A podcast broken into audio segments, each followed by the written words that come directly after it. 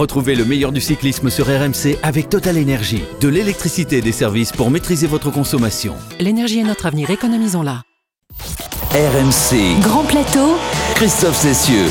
Salut à tous, quelques jours seulement après en avoir terminé avec la saison 2023, les coureurs, les staffs et les suiveurs du cyclisme international ont plongé directement la semaine dernière dans la suivante, celle de 2024, pour se remettre les idées en place.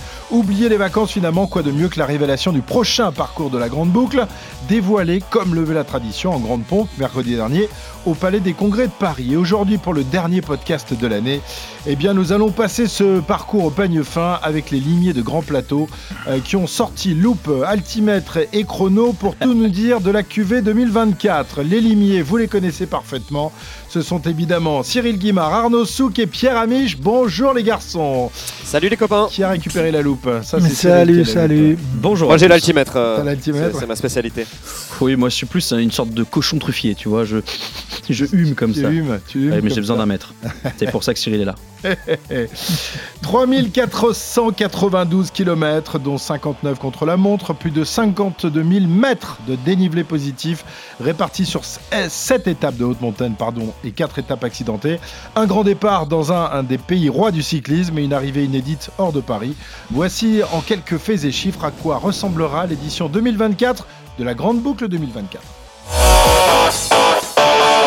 C'est un Tour de France qui est, qui est inédit par son départ, son grand départ et par son arrivée finale. Il y a beaucoup d'excitation. hein. Je pense que voilà, quand on parcours, on savait qu'il y avait l'arrivée à Nice euh, voilà, qui, qui sera inédite, euh, certes peut-être unique même dans l'histoire. Vous savez, on ne remplace pas Paris comme ça. Euh, Il y a ce que nous voyons nous Français, il y a ce que voient aussi les étrangers qui aiment le Tour. disappointed to not finish in Champs-Élysées because you have always uh, motivation to finish in Champs-Élysées. and you Tadej Pogacar est-il en train de perdre le Tour de France? On n'a jamais eu un tel écart entre ces deux hommes. C'est un coup énorme aujourd'hui qu'est en train de réaliser Jonas Vingegaard. C'est pour ça que d'ailleurs que c'est Nice. Il fallait quelque chose de fort, une ville qui rayonne. Nice, la Côte d'Azur, dernier contre la montre de Monaco à Nice. 3, 2, 1, top Laurent Fignon a perdu le Tour de France 89. I think it was a very, very good route. Uh, it seems very hard, so uh, I think that suits me quite well. Voilà une petite prod signée Pierre Amiche. Alors c'est évidemment le, patron du Tour, Christian Prudhomme, qui a dévoilé mercredi dernier ce, parcours dont on connaissait euh, déjà les, grandes lignes. On connaissait le départ, on connaissait la- l'arrivée, mais on ne connaissait pas encore tous les détails. Arnaud et Cyril, je crois que vous étiez tous les deux au Palais des Congrès mercredi. Euh, déjà, l'impression générale, comme ça, quand vous voyez ce, parcours, euh, Cyril, on va commencer par toi. Est-ce que tu as été plutôt agréablement surpris ou, satisfait? Enfin, comment, quel, sentiment t'a animé quand tu as vu la, la carte Bah, moi, c'est un parcours qui m'a bien plu euh, dans sa configuration sportive. Euh, le fait de commencer par la montagne, bah, pourquoi pas. Euh, on a commencé déjà cette année, on a eu quand même que de belles étapes. Non, vraiment, moi, l'ensemble du parcours me plaît. D'accord. On va évidemment Il revenir. manque dans- les pavés de Paris-Roubaix et Ah puis. ouais, euh, mais bon, ça faisait un peu loin. de et, puis, jusqu'à- et mur de Bretagne, mais Ouais, ça fait ça fait ça fait trois ans de suite, je crois que le Tour ne, exact. ne va pas dans l'ouest de la France. hein. Là, ça- Exact, commence à. hmm, Et qu'il part de l'étranger. Ouais, et qui part de l'étranger. Euh, Arnaud, ton, alors toi, tu connaissais quasiment tous les tous les détails, tu connaissais toutes les étapes. Est-ce que tu as été surpris par une ou deux euh, euh, petites trouvailles des, des- des directeurs du Tour de France? Bah, on, va revenir dessus. Alors après, j'ai pas été surpris parce qu'effectivement, j'étais un petit peu dans, la confidence, mais c'est vrai que les, chemins blancs, euh, voilà, de l'étape de 3, la 9 étape, ça va être absolument euh, extraordinaire. Et moi, ce qui me plaît en fait beaucoup euh, dans ce parcours, c'est que quand je regarde, en fait, il y a que trois étapes qui risquent d'être un petit peu ennuyeuses et encore. J'ai Saint-Jean-de-Maurienne, Vulbas, j'ai euh, l'étape entre euh, Agen et Pau et celle entre Aurillac et Villeneuve-sur-Lot. Le reste, le reste, moi, il y a que, des choses qui me plaisent potentiellement. Il y a du vent potentiel, il y a des contre-la-montre, il y a ces chemins blancs, il y a de la montagne. Enfin bref, pour moi, c'est vraiment un parcours euh, d'une justesse et d'un équilibre assez, assez in- incroyable. Alors, on a entendu, euh, peut-être pas tout le monde, mais on a entendu Pierre Amiche hier dans les, dans les grandes gueules du sport, qui lui était plutôt. euh, euh, T'étais chafouin. hein, c'est Ouais, pas- pas- En fait, c'est toujours la même chose. Je trouve que j'ai pas eu le temps de me lasser du vélo et donc euh, je me replonge pas encore avec passion dans le parcours l'année prochaine. Souvent, c'est c'est les premiers frimas de l'été ou de la fin du printemps où je, vraiment je me penche sur, sur les détails. Sur... On va dire que là, comme ça, euh, de prime abord, le premier truc qui me déplaît, mais ça je vais pas le répéter éternellement, c'est les départs de l'étranger qui me saoulent. Je sais que c'est économique, je sais qu'il y a des bonnes raisons, je sais que c'est super pour ceux qui y vont, mais moi j'y vais pas. Je regarde ça à la télé, je pense aux Français qui n'ont pas le, départ du tour depuis euh, trois ans et qui vont en devoir attendre une année supplémentaire. Euh, oui, ça, je suis pas convaincu. Voilà, ça me déplaît. Une fois qu'on a dit ça, je trouve que le parcours est plutôt chouette, plutôt bien dessiné. Il y a des promesses un peu partout, mais c'est comme toujours, c'est les coureurs qui vont faire la course, c'est pas ceux qui le dessinent. Dernière chose, et là je prêche pour ma paroisse, oui, c'est vrai que l'Ouest, encore une fois, est oublié.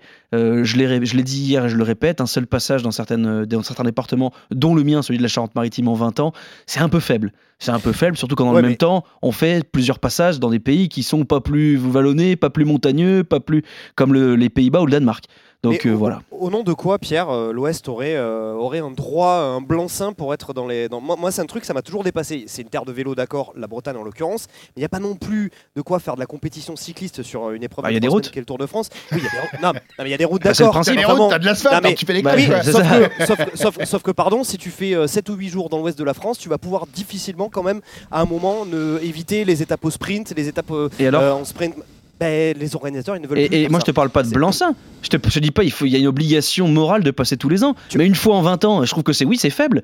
Pardon, c'est faible. D'autant tu, que tu parles de, des- tu parles de quoi? De la Charente-Maritime? Oui. Bah, ils l'ont eu en 2020. C'est vrai, une fois, Char- en 20 ans.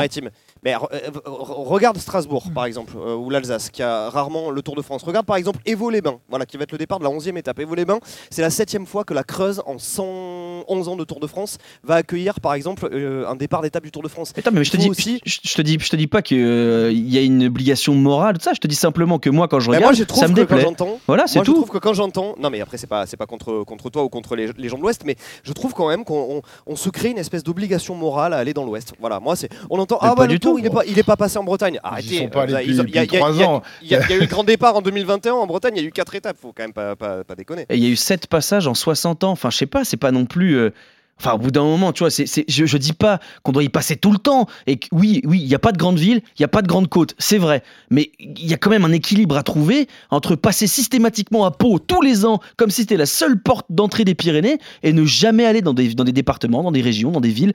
Euh, je dis pas partir en Martinique, en Guadeloupe euh, euh, et, et- et dans les dom-toms, mais la Corse, ça, Ah, c'était ils y ont magnifique. pensé un moment. Ouais, Ils bien y sûr, ils y ont pensé.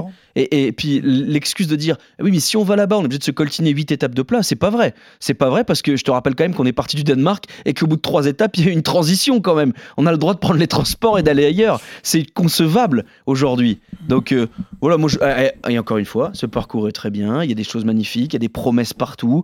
Euh, il faudra voir comment les coureurs digèrent cette première semaine difficile. On va voir comment ils appréhendent les chemins blancs qui sur le papier sont magnifiques.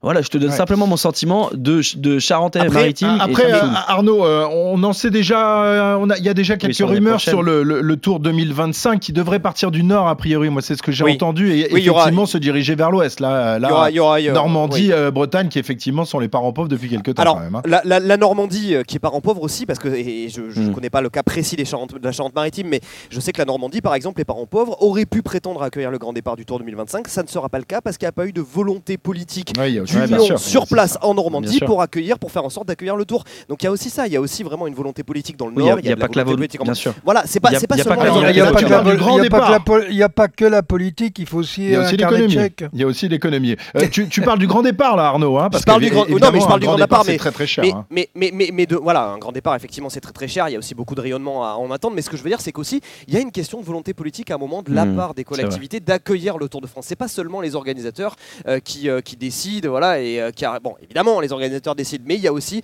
à un moment les collectivités qui doivent faire part de leur volonté d'accueillir le Tour. Et Bien par sûr. exemple, quand on prend le grand départ de Saint-Sébastien de l'an passé, euh, Christian Prudhomme nous l'a répété euh, à- en long, en large et en travers, euh, la collectivité du Pays Basque avait demandé dès le grand départ de 1992 à Saint-Sébastien déjà à réaccueillir euh, le, le Tour de France. Donc voilà, vraiment, ils ont dit Mm. on le veut, on le veut, on le veut. Il a fallu 30 années de on le veut pour l'avoir. Ouais, mais on sait qu'aujourd'hui, euh, malheureusement, les collectivités locales françaises ont peut-être moins les moyens que un, un pays comme le Danemark, euh, une, une grosse région euh, Bien co- sûr. comme, euh, comme l'Italie. Et, et donc, ça veut dire que si on ne prend en compte que l'intérêt économique, il n'y aura plus jamais de grand départ en France. hein. Ouais, et, Euh, puis, et, et- et puis il y a, y le fait d'être ville-étape, ville-départ, vira- ville-arrivée, mais il y a aussi euh, une partie de la gestion des routes appartient aux communes ou aux communautés de communes. Et parfois, il faut les renouveler. Ça coûte très cher même de voir le tour passer, finalement, pour certaines communautés, enfin, communautés de communes ou communes. Euh, je prends l'exemple de ma petite commune de Charente-Maritime. Je sais que le tour n'y passera jamais parce qu'ils n'ont pas les moyens de refaire l'asphalte sur des kilomètres pour euh, justement se mettre, entre guillemets, aux normes. Alors qu'en Savoie, qui est une région un peu plus riche, bah, ils font régulièrement les routes, euh, notamment Alors, je, je d'école. serais curieux de savoir si d'ailleurs, euh, on, on sait, euh, peut-être le sais-tu, euh, Cyril, on sait que le, le Tour doit passer chaque année dans les Alpes, dans les Pyrénées. Euh, c'est des passages euh, obligés, évidemment, du, du Tour de France. Est-ce que c'est, est-ce que les stations de ski payent aussi cher qu'une une ville-étape classique? Parce qu'on sait, euh, le, le Tour est obligé d'aller dans- dans les Alpes. Est-ce que, tu, est-ce que vous, auriez des infos là-dessus? Moi, je ne sais pas du tout. Ben, il, il y en a. il y en a dans la mesure où, à certains moments des stations, pour se faire connaître, Mhm. bah, le meilleur moyen, c'est de c'est d'avoir une arrivée euh, L'Alpe dans, d'Huez, l'Alpe d'Huez est euh, devenue ce qu'elle est grâce au Tour de France, hein, grâce, à au sa tour, célébrité. au- ouais. grâce au Tour de France. Mm. Et puis on parlait de Pau, euh, Pierre parlait de Pau euh, tout à l'heure. Pau est pratiquement une ville obligatoire, c'est Pau, Tarbes Gap, ou Lourdes. ouais, il y, a- y y des- y y a villes comme ça qui. Y a des- et elles n'ont même pas besoin de, Mm. de payer énormément. Elles vont le faire pour, pour mettre un petit peu de le- le- le- leur aumône, on va dire. Mais il y a les villes qui ont besoin d'avoir le tour pour assumer leur promotion Mm. et celles qui n'en ont pas besoin. Mais attention, l'Alpe d'Huez a eu un petit revers il y a quelques années euh, où ils avaient été un peu trop gourmands, ou plus exactement les commerçants euh, et les hôteliers Ah, les euh, et les restaurateurs de l'Alpe d'Huez avaient pris se une gavent, machine non pas à faire des additions mais des multiplications pour les, pour les factures. Ce qui fait que le tour avait dit euh, stop parce que tout- bah, tous les gens de télé et de radio avaient dit attendez, euh, si vous remontez là-bas, nous on n'y va pas. En gros, c'était ça. Et pendant 2-3 ans, euh, même plus, il n'y a plus d'arrivée à l'Alpe d'Huez. Euh, L'Alpe d'Huez est, redes- est redescendue à genoux demander l'arrivée du tour. Donc tout ça, il y a des raisons économiques, des raisons politiques, euh, des raisons euh, qui euh, sont liées à la communication. Et puis il y a le tour tel qu'il est dessiné. On peut passer à certains endroits et, et pas à d'autres. Et pour répondre à ta question, Christophe, juste pour être Ouais. complet, il y a un exemple par exemple sur le Tour de France, alors pas 2023 mais 2022, je remets les choses dans l'ordre. Par exemple, l'étape entre Castelnau-Magnoac et Cahors. Castelnau-Magnoac, qui est le village d'Antoine Dupont, Mhm. le rugbyman, voilà, avait été choisi par les organisateurs du Tour. Le Tour avait décidé d'aller à Castelnau-Magnoac, qui est une toute petite commune de moins de 1000 habitants. Évidemment, Castelnau-Magnoac n'avait pas payé le droit d'entrée de 80 000 euros pour, pour pouvoir accueillir le départ, vu que c'était le Tour là qui avait carrément démarché la commune. Ah ouais, de temps en temps, le, le tour a envie d'aller dans, dans des endroits qui n'ont pas les moyens, mais euh, symbolique. C'est symbolique. Colombes les deux églises, Et, ouais, le vrai Alors là, pour le coup, c'est. Alors pour vous raconter sur Colombey les Ouais, deux églises, ouais, excusez-moi, je fais. Parce que c'est quand même très intéressant. Euh, Colombey les deux églises, qui est donc le, le village emblématique du général de Gaulle. Euh, Christian Prudhomme, qui est un, un fin connaisseur de l'histoire, ça lui plaît, tout ça, évidemment. Il nous a dit, euh, l'autre jour, quand on a discuté avec lui un petit peu en off, il nous a dit euh, Moi, je, n'aurais jamais imaginé possible une arrivée d'étape à Colombey les deux églises. Simplement, c'est le président du conseil départemental de la Haute-Marne qui m'a appelé il y a quelques semaines ou quelques mois pour me dire Est-ce que ça vous dirait pas d'arriver? Et Christian Prudhomme, évidemment, a dit oui, parce que voilà, encore une fois, enfin connaisseur de l'histoire. Mais lui-même n'aurait jamais imaginé euh, démarcher la commune pour aller faire une arrivée. C'est assez sympa. Eh ben voilà, nous irons donc au pied de la grande croix de Lorraine, rendre hommage au général de, de Gaulle, donc dans son petit village de Colomber les, les deux églises. Qu'est-ce que tu as toi Je viens de penser à Marc Maggio pour cette étape. j'imagine. Ah Il a fait une croix en rouge, sais, dans le bus. Ouais, j'imagine. dans- sa voiture. Ouais, ça va être génial. Celle- Celle-là, je vais mettre couscous sur un jeu à coureur de la FDJ, c'est sûr. Et, et vous savez que c'est hautement symbolique. Excusez-moi, je fais une dernière parenthèse, promis, après j'arrête, parce que le général de Gaulle, quand même, le tour dans, le- dans les années 60, en 1960 pour être précis, le peloton s'était arrêté Ouais, bien devant le général de. Gaulle. Et c'est Mm. la seule fois que le peloton s'arrête comme ça devant, euh, devant un, président de la, de la Et il, République. Il voilà, le était, général il de Gaulle a était une dans la foule, dans la foule en tant que dans la foule, simple ouais. spectateur, et on lui a, on, a- on a prévenu l'organisateur de course que le général était là. Il était au deuxième ou troisième rang, je crois. Je sais pas si Cyril était dans le peloton à cette époque-là. Non, c'était peut-être euh, quoi C'était euh, Non, non, non, non, je n'étais pas Non, encore, tu étais encore trop petit. à t'étais ce encore trop moment-là, petit. oui. Ouais, ouais. Et donc, le- le- les organisateurs ont fait arrêter le, le tour pour, pour rendre hommage au général. Alors, on va revenir donc à, ce Tour euh, 2024. Euh, On va évidemment pas pouvoir détailler euh, toutes, les étapes, mais uniquement euh, les, étapes euh, où la différence pourrait se faire. On va tout d'abord s'intéresser donc au point de départ, la Toscane et Florence. C'est la première fois euh, de son histoire que le Tour s'élancera de la péninsule italienne. Grand pays de, vélo évidemment, mais qui a aussi son propre Tour, le, Giro, qui est en, en fait le principal concurrent de, de la Grande Boucle. C'est quand même un un drôle de pied de nez que, que font les organisateurs du, du Tour, les organisateurs du Giro, non, Cyril? C'est quoi Ah, euh, c'est le c'est le meilleur pied de nez que l'on puisse faire pour une raison très simple, c'est que le Giro est en concurrence avec le Tour, mais en réalité pas tellement. Mhm. Euh, mais aller faire euh, trois jours en Italie. Au mois de juillet, rappelez-vous, j'ai toujours dit que le fonds de commerce Ouais. du Tour de France, c'était le mois de juillet, le mois des vacances. Et que quand vous faites le Giro, c'est pas le mois des vacances en Italie. Donc le Giro est suivi, bien sûr. Ah oui, donc le, le Tour de France va essayer d'avoir plus de spectateurs que le mais, Giro. mais- mais- Eh oui. et, et plus de téléspectateurs. Là, il y a même, il y aura même pas, il y a pas match. Ah ouais, mais oui, tu as raison. Il n'y a pas match. En plus, c'est des parcours. Attendez, euh, l'Italie a cette chance euh, d'avoir des parcours où pratiquement tous les jours vous pouvez mettre un monticule. Mais quand je dis un monticule, euh, vous avez Ouais. 7-8 bornes à, à 10%, euh, puisque la configuration même de, de l'Italie le, le permet. Donc le premier jour, vous allez avoir des bosses. Le deuxième jour, vous allez avoir des bosses. Et à partir du troisième jour, un petit peu Troisième, moins. Puis après, vous hein. attaquez, après, vous attaquez les Alpes. Mais non, c'est le parcours est magnifique et je dis sur un plan purement politique, Politik euh, bonne pioche pour euh, pour le Tour de France.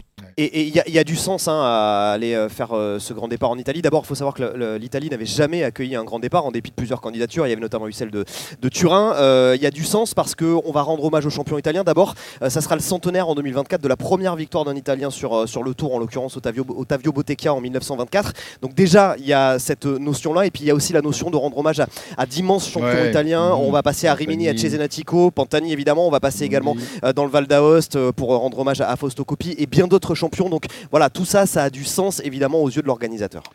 Exactement, donc ce sera un, un beau passage du, du- du Tour de France en, en Italie avec dès, dès la première étape. euh, euh, je sais, euh, Cyril, que tu détestes les prologues. Là, on est Ah, loin mais d'un prologue. parfait, Oh là, là, ah, là, non, Non, mais le, le- le Là, tour a été dessiné pour. Guimard. Il n'y a pas de prologue et étape qui compte à la fin. Pas de défilé Ouais, enfin, sur les étape champs. qui compte à la Et fin, mais voilà. étape qui se termine par un chrono, c'est pas un très bon souvenir quand même pour Bah, Cyril. hein. N'empêche que Cyril, qu'est-ce que tu préfères Un chrono ou les champs euh, en, en balade? Euh, le- le- ah non, mais moi je préfère à la limite un chrono que la la, limite. la ridicule euh, Voilà. promenade de la vallée de Chevreuse. Euh, attends, je suis désolé, euh, non, c'est pas le vélo, ça. Euh, Ou alors faut faut faire, faut fixer le classement le samedi soir. Eh ben oui. Bon, Et comme bah ça, le dimanche, on pourra aller à la plage Alors on va y plutôt que de revenir. regarder la télé. On va y revenir évidemment, mais là on est au début du tour. Là, vous vous nous vous transplantez à la, à la fin du Tour de France.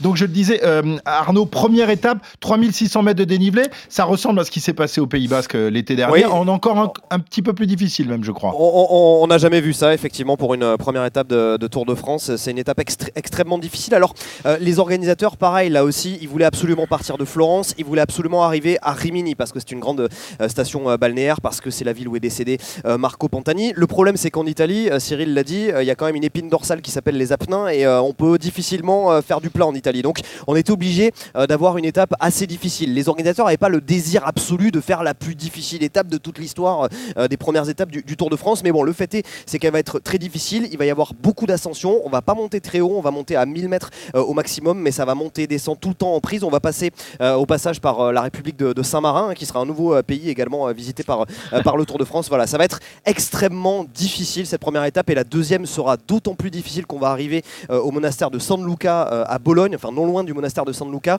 C'est une montée, je ne sais pas si tu t'en souviens Christophe, qui avait été abordée euh, par euh, le Tour d'Italie, notamment sur le Giro 2016 lors d'un euh, prologue, lors d'un contre-la-montre Mhm. où Primoz Roglic avait été euh, monstrueux. C'est une montée extrêmement difficile, extrêmement courte mais très difficile que les coureurs vont franchir deux fois. Autant dire que celui qui sera, j'allais dire maillot rose, celui qui sera maillot jaune euh, à Bologne au pas- de la deuxième Ouais. étape, On sera- adaptera. allez. On peut faire un maillot rose et jaune, non Bien On peut sûr. pas- on Bah, peut. Oh, bah, va va avoir des hommages. Mais autant dire que celui qui sera maillot, maillot jaune au soir de la deuxième étape, euh, il aura quand- ça sera quand même un vrai vrai costaud. hein. Ah Là, il n'y a, il y a pas, il y a pas à dire. deux premiers jours hein, incroyables. Euh, On, on va se, on va se régaler, évidemment. Il faudra être euh, à l'heure, euh, avoir les, les- les jambes à l'heure, hein, les jambes en forme à l'heure, je, je veux dire, Cyril. Hein. On peut pas se, se rater là, euh, parce qu'évidemment le Tour va pas se jouer là, mais il pourrait se perdre euh, très certainement pour euh, certains outsiders qui seraient un peu en, en retard de, de conditions. hein. Oui, s'ils arrivent avec 2 kilos de trop euh, sur Ouais. les deux premières étapes, ils vont le payer cher. Nous, on Donc, les prend vaut- surtout il, vaut- après il- vaut mieux arriver euh, sans, sans masse grasse euh, superflue parce que, bon, dès qu'on monte, hein, vous savez très bien, bah, le poids en trop, il faut le monter. Mm. Et ça coûte cher en énergie, il faut des watts en plus. Voilà. Mais bon, bah, je pense qu'il y a tellement d'entraîneurs dans les équipes aujourd'hui qu'ils en sont conscients. Exactement. Mais ça peut changer la manière dont on va structurer ces trois semaines. Parce qu'habituellement, il y a une montée en puissance euh, logique jusqu'à la troisième semaine et cette apothéose, euh, c'est le plus fort qui gagne à la fin. Là, il faut être en forme le Mais- premier et le dernier Mais jour. c'est ça, c'est qu'il hein. va falloir répondre dès les premiers jours. Alors évidemment, euh, pointer à plus d'une minute du leader au soir de la troisième étape, ça ne veut pas dire qu'on ne gagnera pas le tour. Mais à partir du moment où on concède du temps au meilleur, il faut trouver des solutions pour le gratter. Et en termes de confiance et de manière de construire cette course-là, il va peut-être falloir trouver des solutions un peu différentes. Voilà. Mais ben, on, va, on va essayer de conseiller Pogachar. Ouais, c'était à lui que je pensais. Alors, le tour euh, qui, euh, après son, son passage par l'Italie, donc trois étapes, euh, la, la dernière ce sera pour, le- pour les sprinteurs, l'arrivée à Turin. Ensuite, eh bien, donc d'autres difficultés dès le retour en France euh, qu'on abordera par les Alpes lors de la quatrième étape, avec là aussi du costaud, la montée de Sestrières, là on sera toujours en Italie. Le col de Montgenèvre et le Galibier avant de plonger sur Valoir. Première étape de haute montagne, là Arnaud, hein, c'est la, la vraie haute Oui. montagne, là. hein, c'est une, c'est Ah bah là c'est la vraie haute montagne. Alors pour une fois, euh, le col du Galibier ne sera pas le point culminant du tour. On va y revenir Bah oui. euh, peut-être un, un petit, un petit peu plus tard. Non mais c'est quand même suffisamment rare pour être signalé. hein, ça Mhm, n'arrive pas mhm. souvent. Euh, la dernière fois que c'est arrivé, c'était euh, c'était dans les années 2000, euh, puisque donc le point culminant, ça sera la, la cime de la Bonnette qui sera franchie à 48 heures de, de l'arrivée. Mais c'est vrai que ça va être de la très haute montagne. Après, moi je reste un petit peu réservé malgré tout sur cette étape parce que tant- quand on regarde les profils, donc oui, Sestrière, d'accord, on va monter à 2000 mètres d'altitude, mais on va partir de Pinerolo, on a 40 km pour monter à 3,7%. Derrière Montgenèvre, c'est quand même pas l'ascension la plus difficile euh, de l'histoire. Bon, ok, après on va monter au Lotaré. Il y aura le Galibier, certes. Ce qui me semble le plus décisif dans cette étape, c'est euh, la descente après le Galibier. Enfin, ce sont Mhm. les ultimes kilomètres du Galibier. Et la descente, là, pour le coup, où on va plonger, on a 19 km vers Valoir. C'est peut-être là euh, que peuvent se faire d'éventuelles différences. Je suis pas sûr que cette étape de montagne crée euh, vraiment de, de grosses, de gros écarts au classement général. Non, mais par oui, contre, c'est sauf qu'elle fait que 138 km Ouais, et que quand énorme, on regarde bien, il n'y a pas un mètre de plat. Ouais, c'est ça. Même si, euh, Arnaud, comme tu l'as souligné, la montée de Sestrière n'est pas importante en termes de pourcentage, mais tu montes quand même pendant 40 km. S'il y a un bon tempo, ça fait quand même euh, mal aux jambes. Euh, la descente de Valoir, elle, je la connais bien pour l'avoir fait à plusieurs reprises, même dans, dans le tour. J'ai même crevé dans la descente d'ailleurs. Euh, où l'arrivée était euh, non pas à Valoir, mais un petit patelin au-dessus. Euh, cette descente, on bouge pas de trou. C'est-à-dire que les écarts, pratiquement au Galibier, seront Sont les mêmes sensiblement les mêmes à Mm. Valoir. D'accord. Moi, le- cette étape-là, le seul truc qui me fait peur, c'est 80 km d'ascension en tout. hein. Donc, euh, même si euh, sur le papier, et Arnaud a totalement raison sur le fait que c'est des ascensions accessibles à des grimpeurs moyens plus plus. Il faut quand même être un bon grimpeur pour survivre à tout ça. Mais, mais euh, ça m'étonnerait pas, par exemple, de voir un Wout van Aert capable de finir avec les meilleurs. En revanche, et ça va dépendre que d'une chose, du rythme où ça se passe, 80 bornes en vissant, ça peut être très très très très très long après deux étapes déjà difficiles et une petite étape de plat pour souffler. C'est ça qui me m'inquiète le plus, c'est Eh l'accumulation. ben moi, ça ne m'inquiète pas. On aura du spectacle au moins. Non, mais quand je dis ça m'inquiète, ça m'inquiète pour les coureurs. Moi, je me mets à leur place, je me dis, quel Eh ben courage non. ils ont. Mais Eh ben non, on se met pas à la place des coureurs. Oui, t'as raison. Ok, on reviendra ensuite dans la plaine après ce départ de Tour de France vraiment euh, particulièrement compliqué. euh, dans la plaine avec la remontée vers le nord-est et quelques occasions de, de briller pour les sprinteurs. Avant un premier chrono de 25 km dans les vignes de Bourgogne euh, qui pourrait permettre à Remco Evenepoel, s'il est là évidemment, de, de briller. C'est pas encore certain que, que Remco participe à ce Tour de France. On a quand même beaucoup plus de chronos. On, parlera du dernier tout à l'heure. On a, je disais tout à l'heure, 59 km de, de, de chrono. C'est beaucoup plus que, que l'année dernière. Et c'est beaucoup moins qu'à l'époque de Cyril, où il y Ah, avait un chrono de évidemment. nation par, par- évidemment, par évidemment. Mais enfin, on, est, on, a, on, a, on, a, on a évolué, on a changé de ce côté-là et on, on Mm. ne veut pas que les, les chronos fassent la différence. Mais euh, euh, ça pourrait permettre à- à- d'attirer Remco quand même, cette histoire-là, euh, Cyril. Oui, mais pourquoi tu dis qu'on ne veut pas que ce soit les contre-la-montre qui font la différence? Eh, Supprimer les étapes de montagne et les arrivées au sommet, elles peuvent faire la différence. Non, mais, Mais mais- oui, Non, mais parce que il y a dans- 59 km. Cette année, euh, il y en avait 4, je crois. Euh, Non, il y, pas avait du quand tout. même, il y avait quand même le chrono de, de, de, de Il y avait Combloux, 800 tu mètres, il y avait pas non 4 km, il y avait combien n'importe 35 quoi. bornes, non euh, Arnaud, je me rappelle plus combien c'était Euh, L'an passé Ouais, sur le, le, Euh, le bah, C'était le chrono. Bah, c'était le 22, chrono de Combloux, euh, je j'ai plus en tête, ça non, je crois même Ah pas non, 40 c'était- bornes, hein. c'était- 41 Non, Non, c'était plus court, non, non, Pas c'était plus court. Sauf que ça montait jusqu'à Combloux. Voilà. Ouais. Je vais, je vais vérifier. Mais euh, si voulez, 59 mais, euh, km de contre-la-montre sur euh, 3600, euh, avouez qu'en termes de pourcentage, ça fait pas beaucoup pour une épreuve quand même qui est une épreuve de Il y avait vérité. 22 km. Ah oui, 22 22, km. c'est 22, pas 35. d'accord. Bah oui, oui, mais 50 ki- bah, à l'époque de Bernard Hinault, euh, euh, le Ah. dernier contre-la-montre de son premier tour, il faisait 75 bornes. Oui, je sais, mais bon, les choses ont un petit peu changé depuis. Ouais, Puis à l'époque, on était les plus forts en chrono, et- c'est et- tu trouves et tu trouves Mais que non, c'est mieux avant, on avait des, des rouleurs en France, c'est ça Voilà, t'avais les meilleurs Aujourd'hui, on en a plus. euh. Ah, c'est parce qu'on n'a pas de si tu veux rouleur mettre que le quart Tour de d'heure dès, France, euh, dès la première semaine, t'es gentil, mais bon. hein, chrono va- de 70 bornes, il n'y a pas un Français dans le top 20. Voilà, c'est super, on va se régaler, on va bien vendre ce tour-là. pas, eh, att- attendez, euh, si maintenant euh, Prud'homme et ASO euh, suppriment les contre-la-montre parce qu'on n'a pas de coureur capable de performer Non, mais là, contre là, la montre, en, l'occurrence, ils ne les suppriment pas. Ils, ils- ils en font de nouveau un- une variable importante de, de ce Tour de France, sans doute pour attirer Remco. Euh, Est-ce que ça suffira? Ça, nous verrons bien. Euh, pour Non, non, l'instant, abso- je- absolument pas. Ça suffira pas. Ok.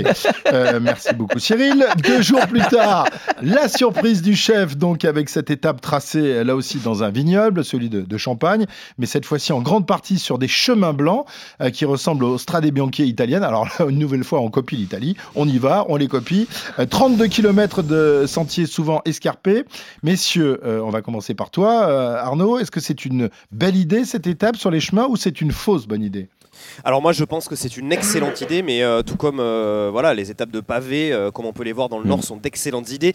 On a 199 km ce jour-là et si j'ai bien compté, il y a 35 km de, de chemin blanc. En fait, on, on est typiquement là dans la volonté des organisateurs du Tour de France. Je parlais, on parlait tout à l'heure en, en début de, de cette émission de d'éviter d'avoir des arrivées au sprint successives. Voilà. Donc les organisateurs maintenant ils se fixent comme obligation de ne pas avoir plus de deux arrivées au sprint successives. C'est pour ça qu'on essaye de trouver des, des astuces en quelque sorte, qu'on essaye de, voilà, de trouver des, des possibilités euh, de, de faire autrement que, que de, bah, qu'une arrivée au sprint. Et c'est en ces termes-là donc euh, que cette étape entre 3 et 3 a été euh, bah, délibérément tracée comme cela à travers les, les chemins de, de ville. Moi je trouve que c'est vraiment une excellente idée. D'abord on va avoir des superbes images. L'endroit est vraiment très joli et je suis sûr que les coureurs vont adorer. C'est une certitude. Bah, et oui, mais alors Cyril Cyril, tu Cyril, tu ris, Cyril, Van tu. Aert et- Van Aert Tu et Van. Der Poel, ils vont être contents. eux, mais- Mais oui, Oui, Van Aert les et Van Der Poel, ils vont être contents, ouais. mais tu, mais tu verras, tu verras qu'on retrouvera toujours les, les- toujours les mêmes, toujours les meilleurs à la fin. C'est toujours ceux qui gueulent qui finalement euh, sont euh, peut-être les, les moins performants. Ceux qui Ouais, ne gueulent bah, jamais, ceux qui ne critiquent jamais fais- les parcours, ceux qui ne critiquent jamais les parcours, ceux qui ne critiquent jamais les parcours, comme par exemple ceux qui n'avaient pas critiqué le parcours euh, cet été des championnats du monde à Édimbourg, bah, ils se sont retrouvés sur le podium. Donc voilà, moi je trouve que c'est une très bonne idée et je pense que les coureurs sauront en faire quelque chose. Non, Cyril? Non, mais euh, moi, moi, je trouve que c'est une bonne idée. Je trouve qu'il y a peut-être un petit peu beaucoup quand même. 33 km, c'est quand même énorme. Et euh, je suis désolé de le dire, mais sur ces routes de gravel, puisque c'est comme ça Mhm. que le nom s'appelle maintenant, puisqu'il y a même des compétitions et des champions du monde et des épreuves de, de championnat du monde, euh, on crève quatre fois plus sur ce type de, de- de parcours que sur les pavés de Paris-Roubaix. Ouais, Et donc là, euh, il va y avoir quand même, euh, quand on parle par exemple d'un contre, euh, contre la montre tant de kilomètres, que ça peut euh, bousculer la course, ou tout du moins euh, figer le, le- le classement général, là on risque d'avoir on risque d'avoir de gros dégâts au niveau, on va dire, des, des 10 premiers du classement, enfin, ou des 10 favoris du top 10. Mhm. D'accord, donc euh, attention, étape, à- Tu parlais- étape à risque. hein. Tu parlais de d'attirer peut-être Remco, bah ça, ça pourrait carrément le repousser parce qu'on rappelle quand même que Remco, il a pas besoin des chemins blancs pour pas finir sur la truffe et, et surtout euh, la dernière fois qu'il a participé, J'aime à- bien la truffe. et la dernière fois qu'il a participé à une étape de ce genre-là sur le Giro, il a explosé. Il a pris, je sais plus, 7 ou 8 minutes sur euh, une étape de chemin blanc sur le Giro. Euh, J'espère pour Ouais, lui mais alors, qu'il va il être faut mieux quoi entouré. Comment il lui, faut, il lui faut quoi alors eh ben, il, lui faut, que des, il faut contre pas la de montre. Que des contre la montre et des montées, surtout et pas des montées à plus de 2000 régulières. et des Ah, montées attends, régulières.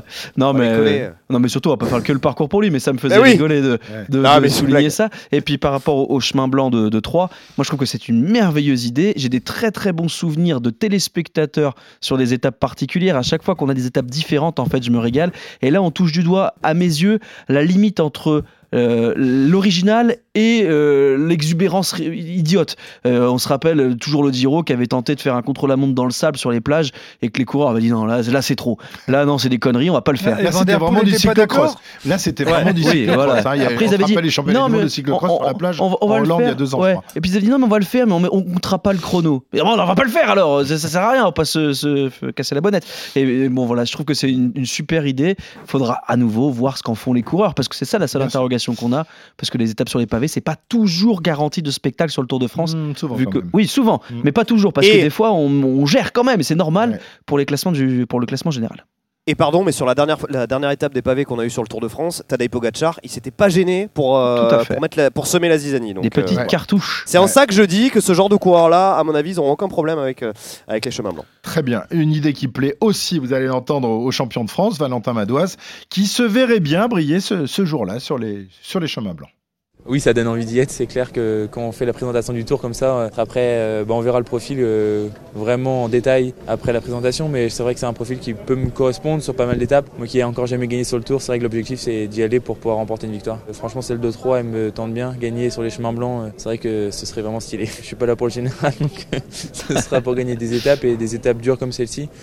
Voilà, il n'est pas là pour le général. Ouais, il est pas là pour Godu, quoi. C'est ça qui sous-entend parce que il dit moi, non, moi, je suis là pour gagner des étapes. Mais c'est bien, c'est bien d'assumer et puis de déjà mettre une croix sur une étape qui, c'est vrai, est plutôt taillée pour lui. Il est du Romal et ça lui correspond. On verra ça. Le Tour entamera ensuite sa longue descente vers les Pyrénées, euh, avec le Massif central au programme de la 11e étape en direction du Lioran.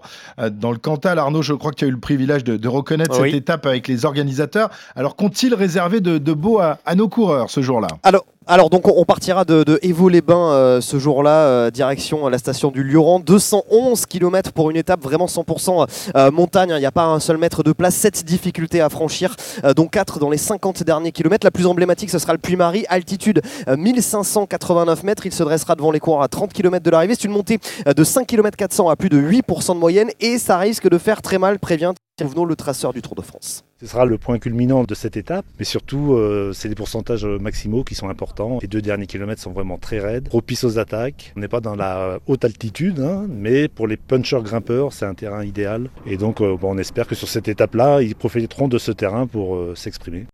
Et on imagine hein, volontiers les Pogacar, Vingegaard et autres euh, Evenpool, euh, voire Roglic se mener la vie dure hein, sur cette étape, la troisième, la plus difficile du Tour 2024 en tout cas euh, sur le papier avec 4300 mètres de débit positif. C'est la preuve, euh, selon Christian Prudhomme, le patron de la Grande Boucle, que la moyenne montagne peut elle aussi créer du spectacle. la montagne, pas seulement les grands cols à plus de 2000 mètres. Et, vous savez qu'avec Thierry Gouvenou, depuis une dizaine d'années, on a l'obsession de montrer que la montagne existe aussi en dehors des Alpes et des Pyrénées qui sont incontournables. Et qu'on peut faire, même si on ne monte pas à 2000 mètres, des étapes très rudes, des étapes très sélectives.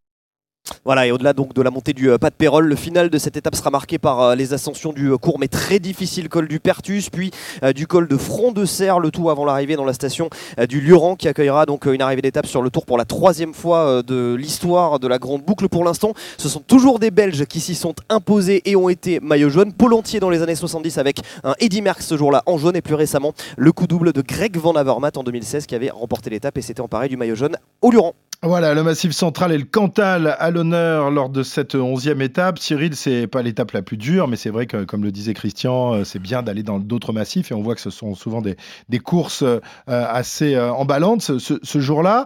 D'autant que sur ces routes-là, qui sont quand même assez étroites, les, leaders auront peut-être un peu plus de mal à contrôler la course. Oui, mais je pense que c'est une étape où- qui ressemble quand même euh, bien à certains déroulements que l'on a l'habitude de voir. L'étape est longue, il y a des cols en fin de- en fin d'étape.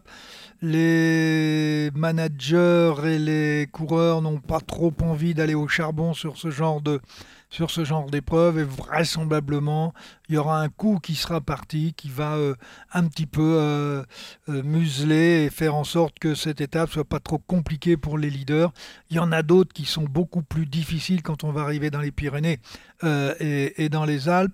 Et je crains, et je crains qu'il n'y ait pas entre les leaders une grande explication. D'accord, donc ça, la, grande explication commencera peut-être dans les, dans les Pyrénées. On y arrive justement.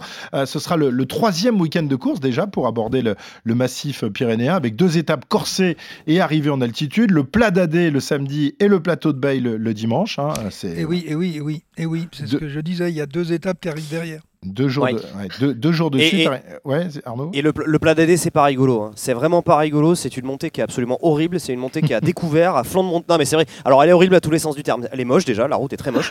euh... non, mais on va quand même le dire. Ce contrat, c'est ça. Ce contrat, c'est ça. Euh, d'ailleurs, c'est criminel qu'on va pas y aller. C'est criminel carrément. Non, mais bon, si tu veux, tu descends, tu, descends quand même de la Orquette dans 6 ans, qui est le plus beau, plus beau col des Pyrénées. Tu arrives dans cette magnifique vallée d'or et derrière, tu montes, tu montes cette route qui est absolument horrible avec ses parapets à flanc de montagne. Non, mais en plus, elle est horrible aussi à plus d'un titre parce que euh, vraiment, euh, comme elle est totalement à découvert, on peut, si le vent est mal orienté ce jour-là, euh, se prendre la double lame. C'est-à-dire déjà une, ascension qui est très difficile en termes de pourcentage et en plus une ascension qui est compliquée aussi en termes de, vent potentiel qu'on peut se prendre dans, le nez. Donc c'est vrai que ce jour-là, il y aura, y aura quand même des écarts. Et ce sera d'ailleurs le, le, cinquantenaire de la première arrivée au plat d'année. Voilà, et puis pour redescendre le soir, ça va être une galère pas possible. une fois qu'on sera bloqué là haut. Mais bon, ça, c'est uniquement. Ça, les auditeurs, ils s'en fichent. Ah, et puis en plus, là, tu peux, tu peux être à peu près sûr que là, le, camion, il sera en haut, hein, il sera à l'arrivée, il sera pas délocalisé. Ah ouais, ouais. Christophe. Ah, bon, bon genre, on, emmène notre, toile de tente Ouais, c'est possible. C'est possible. Puis le, lendemain, euh, et le lendemain, le plateau de Bay, c'est quand même costaud parce que c'est euh, Père-Sourde, le col de Manté, le col du Porté d'Aspect, le col d'Agnès, le plateau de Bay. Bon, euh, la, montée la plus facile de ce jour-là, je pense que c'est euh, monter à 9,3 km à 9%. Tout le reste, c'est presque plus dur, plus raide, plus pénible. Euh, ouais, il y a col d'Agnès, 10 km à 8,2. Je les ai tous montés, le col de montée, il fait très très mal. Ouais, mais tous, ils sont horribles sur cette journée-là. C'est assez dense et la montée finale paraît être un terrain d'expression idéal pour voir déjà un gros gros leader se découvrir ce jour. Alors, gros leader. Ou exploser. On verra lequel de ces gros leaders sera là. Évidemment, les, Pyrénées, on le sait, euh, plaisent plus que les Alpes à, à, Pogacar, par exemple, qui a souvent brillé. Encore faut-il qu'il se trouve au départ de, la Grande Boucle, parce que cette semaine, même s'il a dit euh, oui, euh, le, parcours me plaît bien, il a dit aussi qu'il aimerait bien faire le Giro. Alors, on est un peu dans l'expectative concernant Poggi et et franchement, ce serait un, coup dur porté au Tour de France s'il n'était pas au départ. Hein. Je ne sais pas ce que vous en dites. Même si c'est le Tour de France qui fait les champions et pas les champions qui font le Tour de France. Euh, en l'occurrence, euh, si on n'a pas la bagarre Vingegaard-Pogacar, euh, oui, là, on serait un peu quand même. Mais c'est interdit de faire les deux? Bah, bah, c'est rare d'y gagner, quoi. C'est rare de gagner les deux. Non, mais oui, oui, c'est rare de gagner les deux. Je crois que le dernier qui l'a fait, euh, le doublé la même année, c'est Pantani en 98. Plus récemment, Froome avait, fait, euh, avait gagné le Giro et terminé troisième du, euh, du Tour de France 2018, si je raconte pas de bêtises.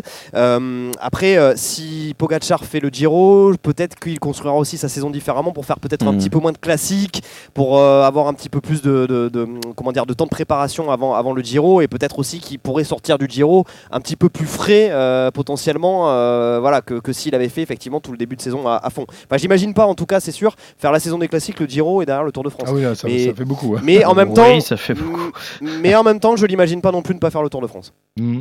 Bah, oui, on peut difficilement imaginer qu'il ne fera jamais le Giro non plus. Hein. Oui, parce qu'il rêve peut-être aussi lui aussi de, de, rentrer dans la caste des, des vainqueurs des trois grands tours. Euh, bah, déjà, il faudrait gagner la Vuelta aussi. En tout cas, vainqueur d'étape sur les trois grands tours, il pourrait le faire dès cette année sur le Giro. Il rentrerait là aussi dans un club assez fermé des seniors. Les coureurs qui ont remporté au moins une étape sur les trois grands tours, euh, il n'y en, a pas, il en a pas 300. Hein. Euh, et, il, y a un, très bon livre en préparation. Oui, après, on en reparlera hein? peut-être. Oui, et, et, oui, évidemment, s'aligner sur le Giro, je pense aussi que Pogacar a peut-être besoin de fraîcheur. Il a peut-être plus besoin d'être libre dans sa tête que, euh, que euh, préparé comme jamais pour remporter le tour. C'est comme ça que je conçois ce personnage-là. Peut-être que je me trompe, hein, mais j'imagine qu'il a plus besoin de liberté que de préparation au millimètre et de peser ses aliments et de voilà c'est pas trop le genre quoi mais euh, c'est fort possible parce que n'oublions pas qu'il a déjà gagné deux Tours de France et il a fait deux fois deuxième c'est à dire que sur quatre Tours de France il a été sur une ou la deuxième marche. Et qu'il a peut-être besoin tout simplement de d'un peu de d'exotisme entre guillemets bien sûr, euh, peut-être changer un certain nombre de choses dans sa saison. Vous savez, euh, modifier les habitudes, euh, c'est ce qui permet quand même euh, d'évoluer. De garder la flamme. Et, et- et- et peut-être que euh, le Giro serait peut-être plus adapté pour lui sur un plan purement pédagogique que de refaire un cinquième Tour de France à suivre. Ouais, ou que de faire trois semaines en altitude dans, dans, Oui. un- dans la pampa espagnole, peut-être qu'il en a ras le bol je, et je qu'il veut crois- faire autre crois- je chose. crois que c'est pas c'est pas tellement son truc. Ça, non, pas, ouais, je crois pas du tout. même. On verra, euh, mais bon, c'est vrai que ce serait quand même dommage qu'il ne soit pas au départ du tour parce que ce, ce gars-là, euh, c'est quand même un, un vecteur de, de grandes émotions sur, sur les routes. euh, C'est une assurance de spectacle. Exactement. Après les Pyrénées, retour euh, à l'Est avec euh, euh, notamment les trois derniers jours de ce tour euh, qui seront des, des trois, jours, euh, trois jours en enfer. Ça commencera le vendredi avec la 18e étape et au programme le col de Vars, la Bonnette et la montée vers Isola 2000. Alors la Bonnette, c'est peut-être moins prestigieux que, que l'Alpe d'Huez, euh, le Galibier ou l'Iséoir, mais c'est pourtant, messieurs, la plus haute route d'Europe. Mais elle est de France. D'Europe. De France. Plus haute route d'Europe. il y y a plus haut en Espagne, en Sierra Nevada. bon, bref, peu importe, mais c'est la plus haute route de France. On nous a menti dans, le, dans, le, dans Moi, la je- moi, on présentation. m'a toujours dit euh, de- de- que le col de la Bonnette Restefond était le col le plus haut de d'Europe. Mais, asphalté, mais, peut-être. alors, c'est, c'est- mais, Alors mais déjà, c'est- mais ce sont mes professeurs dans les Alpes-Maritimes puisque c'est un, euh, c'est col. et locale. voilà, c'est la fierté locale, Bien sûr, évidemment. menti. Donc là, ils nous auraient menti. C'est ça. Ah oui, dis, ils t'ont euh, menti. Ils t'ont menti. La plus, haute- la plus haute, euh, la plus haute route de France, elle est, elle est d'Europe, pardon, on va y arriver. C'est, euh, bah, c'est le sommet du Pico Veleta, 3396 mètres, D'accord. C'est bien au-dessus. Mais c'est la plus haute route de France, ça c'est sûr. Oui, mais on peut redescendre de l'autre côté? Alors non, c'est le principe, c'est que tu fais le tour de la. Enfin, je sais pas si Christophe y est déjà monté. Oui, oui, j'y suis déjà monté. ouais. Euh, Et tu pas à tu vélo, fais le tour hein. en fait. C'est ce que ça veut alors, dire. D'ailleurs- à vélo Non. En moto, en moto. Vous savez que l'histoire de, de cette route, elle est quand même assez, assez rigolote. Si, je- si je peux faire un tout petit peu d'histoire, c'est qu'il y avait, on se tirait la bourre justement entre les Alpes-Maritimes et la Haute-Savoie euh, dans les années euh, dans les années 70. Euh, à l'époque, c'était le col de l'Iseran qui était euh, la plus haute euh, route euh, Oui. de France avec 2770 mètres. Et bien, on s'est dit dans les Alpes-Maritimes, non, on est plus fort que tout le monde. Nous, on a Christophe Cessieux et on va aussi avoir la plus haute route, euh, la plus haute route de France. Et donc, on a on a on a pro- prolongé euh, la route du col de Restefond justement pour aller jusqu'à la cime de la Bonnette et arriver à ces 2800 et quelques mètres et en faire donc la route la plus haute de France. D'accord, donc on a voulu, euh, on a voulu euh, avoir les, les- les gens de- de- des Alpes du Nord, Euh, mais bon là tu m'as quand même un peu déçu. Je pensais que c'était la, la route la plus haute d'Europe. Je suis. Mais on n'a qu'à dire du monde et de toute façon les gens iront Ouais, pas du monde, vérifier. du- monde. ouais. Ouais, non, mais les gens vérifieront pas. Ouais, je pense que dans les Bon, Andes il y a, des trucs un peu plus hauts. Peut-être, il y a- moyen.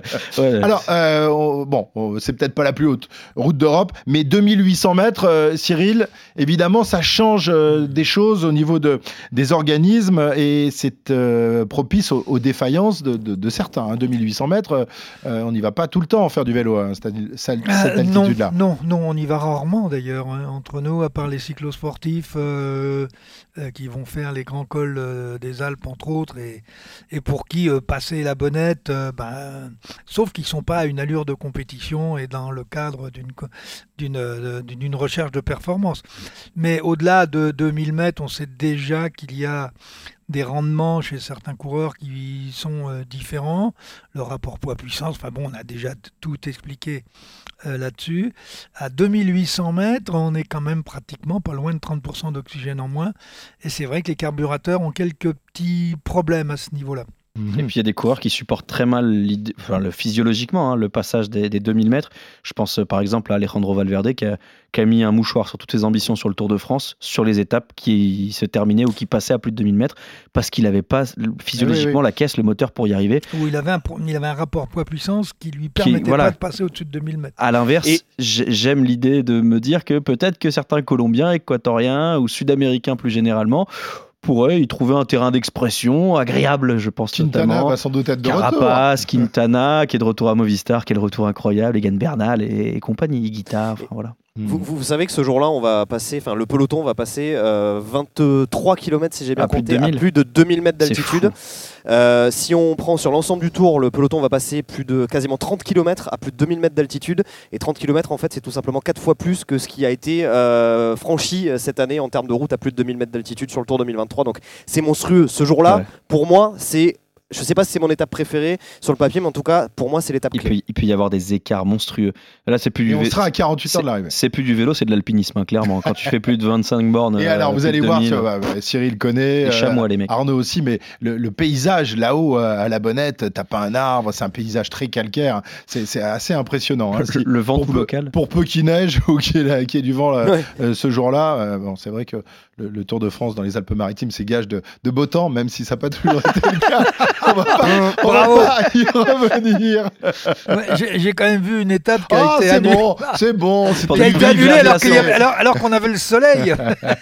Tiens, alors j'ai j'ai l'explication. Je suis allé voir, les, je suis allé vérifier. Tu as raison, euh, effectivement, Arnaud. Ce n'est pas la plus haute route d'Europe. Elle est dépassée par euh, cette route espagnole et par une route en Autriche aussi, la route du glacier Lotzal. de Lotzal, euh, qui est à 2830 mètres. Mais en fait, c'est euh, la route bitumée Asphalté. Ouais, c'est ça. la plus haute de France. Voilà, c'est tout. C'est déjà que de bien. France. Bah, c'est- Attends, mais c'est déjà bien. Que de France. c'est que de Ouais. France. Je suis, je suis triste pour toi, Christophe. j'ai Qu'est-ce que vous l'impression- voulez ouais, J'ai- ouais. là, j'ai- vous le voyez roi pas. d'Europe, on est que Dans le roi son de re- France. Dans son regard, c'est vraiment, il, il a appris un secret terrible. euh, C'est vrai. Là, il- Ouais.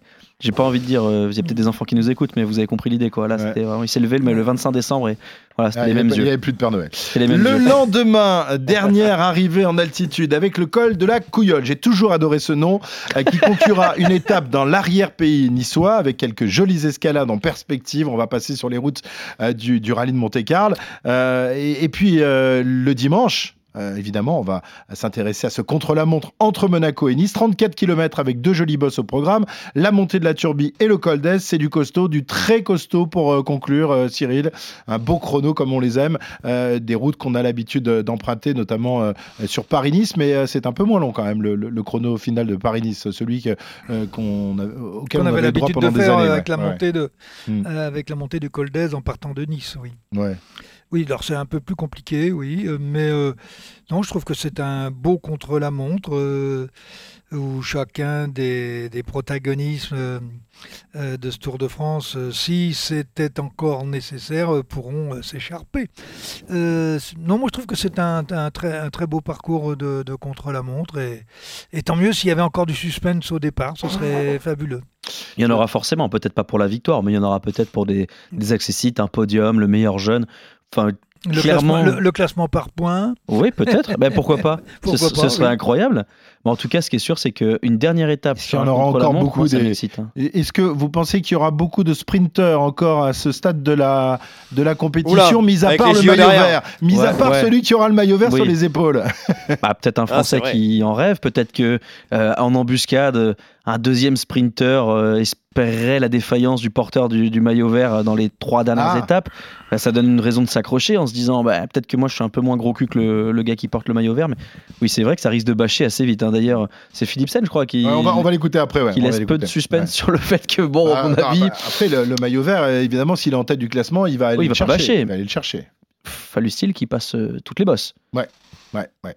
Alors, euh, dernière étape, je le disais, qui ne ressemblera pas à ce qu'on a l'habitude de voir. Adieu les Champs-Élysées, bonjour la promenade des Anglais, la place Masséna et ce chrono. Un, choix qui a été assumé par Christian Prudhomme, qui a dû trouver une idée pour euh, remplacer les Champs-Élysées, indisponibles cette année en raison des.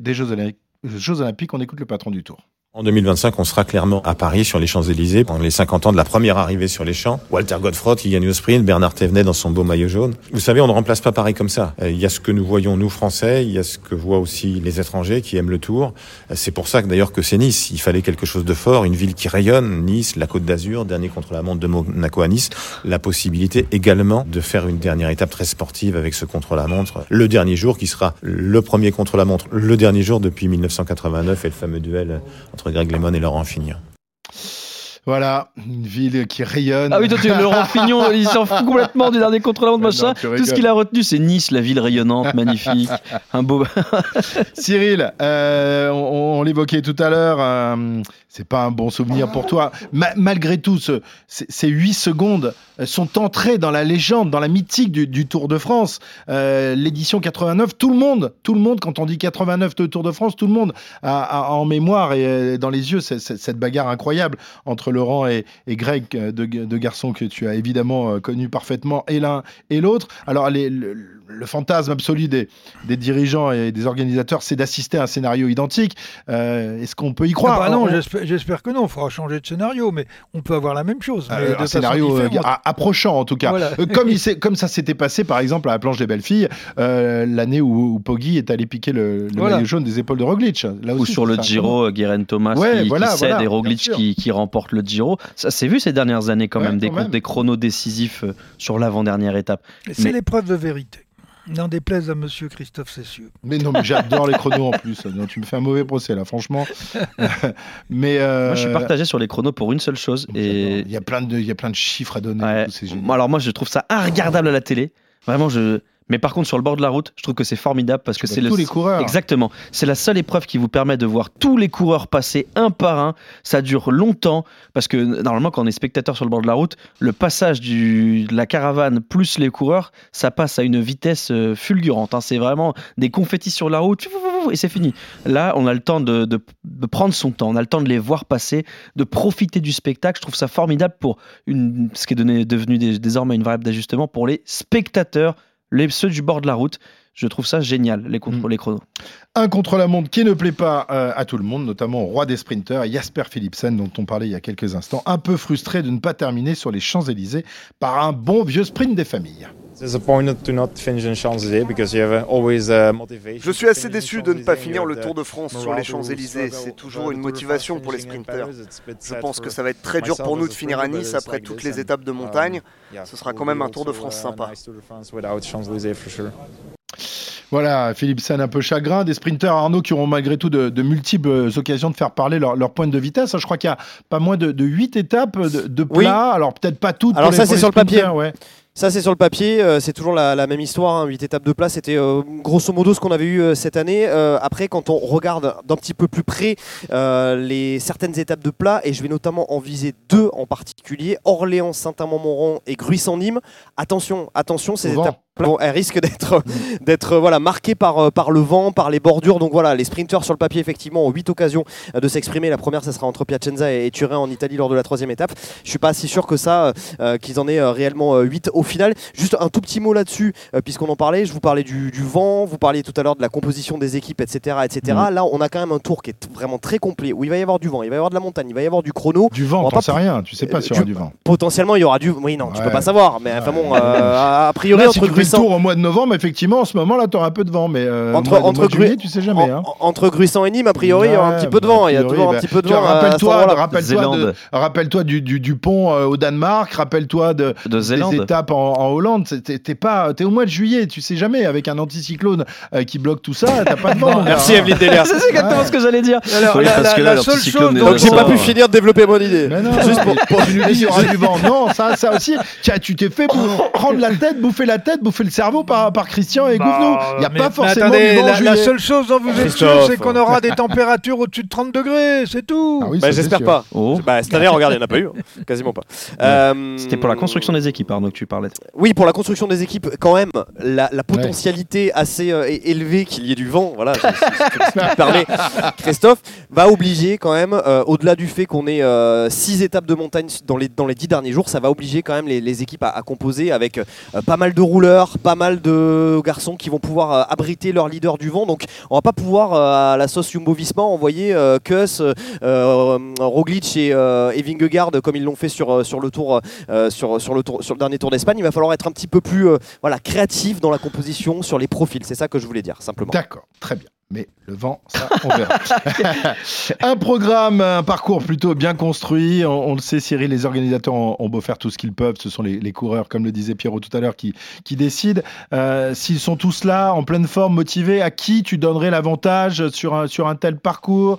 Vingegaard, Pogacar, Roglic, Remco Evenepoel, euh, ça, correspond euh, aux qualités euh, duquel d'en- d'entre eux Dans la mesure où Pogachar s'est fait allumer les deux dernières années, que dans les deux cas, il y a quand même une implication d'ordre euh, stratégique euh, au niveau de son équipe et même de puissance par rapport à celle de Vingegaard, même si les choses euh, depuis, euh, depuis un mois se sont un peu euh, rééquilibrées avec les, avec les transferts. Euh, Bon, ça me fait mal de le dire, mais je crois que Vingegaard a plus de cartes, a plus de cordes à son arc. Pierrot euh, je, En fait, je sous-estime tellement Jonas Vingegaard chaque début de saison. Je dis, bon, franchement, Pogacar est plus fort. Et ça fait deux années de suite qu'il se fait crucifier. Je suis assez d'accord avec, euh, avec Cyril. Les choses ont un peu changé, mais pas suffisamment pour redistribuer les cartes de manière significative. Mm. Je pense qu'à l'instant où on se parle, il y a un avantage à minima psychologique pour Jonas Vingegaard. Euh, Arnaud Pas mieux. Non, franchement, je suis, je suis complètement d'accord avec, euh, avec Cyril et avec Pierre. Et eh ben voilà, le vainqueur s'entend, vous allez l'entendre, euh, et votre favori donc semble plutôt apprécier ce, ce parcours, Jonas Vingegaard. Je pense que c'est un très bon parcours, très dur. Ça me correspond bien. Normalement, je suis plutôt bon en altitude. J'espère que ce sera aussi le cas pour l'édition 2024. Ça va être difficile dès les premières étapes. Il faudra arriver en bonne forme. Je ne connais pas certains endroits comme le col de la Bonnette ou les chemins blancs. Ça va être une nouvelle expérience pour moi, mais j'ai hâte d'y être. Ça, fait, ça fait quand même peur, c'est qu'on a fait quasiment une heure de podcast. On n'a pas prononcé le nom d'un seul Français. C'est quand même assez flippant pour des... Valentin parce qu'on a joué un sonore mais bon globalement on n'a pas mis dans la concurrence ni les Godu ni les Guillaume Martin ni les Romain Bardet ni les non, mais... ah non il n'y a pas Thibaut Pinot il n'y aura pas Thibaut Pinot mon Pierrot je sais. C'est pas vrai. Ça fait mal au cœur mais c'est comme ça. Nous verrons tout cela. Rendez-vous donc le 29 juin prochain à, Florence pour euh, cette 111e grande boucle. Euh, hâte d'y être messieurs on va se, régaler. Euh, en tout cas en attendant il est l'heure de, conclure et, et de souhaiter à nos auditeurs une bonne fin d'année puisqu'on va s'arrêter, nous, quelques semaines dans, le Grand Plateau avant de, reprendre le podcast euh, début janvier pour la reprise de, la saison. Un podcast que vous êtes de plus en plus nombreux à, suivre et, on vous en remercie évidemment. Je remercie également mes fidèles équipiers. Mon Pierrot, Hein Merci Christophe. Voilà. Une, belle, une bien belle saison de terminée. Une bien belle saison de terminée. Euh, Arnaud euh, qui lui a attaqué la saison de ski maintenant. Voilà, il est, eh il est en transition. Il était dans les descentes plutôt que dans les montées. enfin là, je faisais du rugby un petit peu là. Tu faisais un peu de rugby. Je suis parti en Terre Sainte faire le Stade Toulousain aussi. Euh. Ah. en Terre Sainte, m'en fous. Ah là là là là arrête, arrête un peu. Vraiment, on va te virer. Et puis mon Cyril qui lui, on a fini de, ramasser ses, ses, fraises et ses tomates, mais qui va pouvoir passer l'hiver au chaud en attendant de belles aventures. Merci mon Cyril, merci mon druide et, merci à tout le monde et on se retrouve très bientôt dans Grand Plateau pour de nouvelles aventures. Ciao ciao Retrouvez le meilleur du cyclisme sur RMC avec Total Énergie. De l'électricité et des services pour maîtriser votre consommation. L'énergie est notre avenir, économisons-la.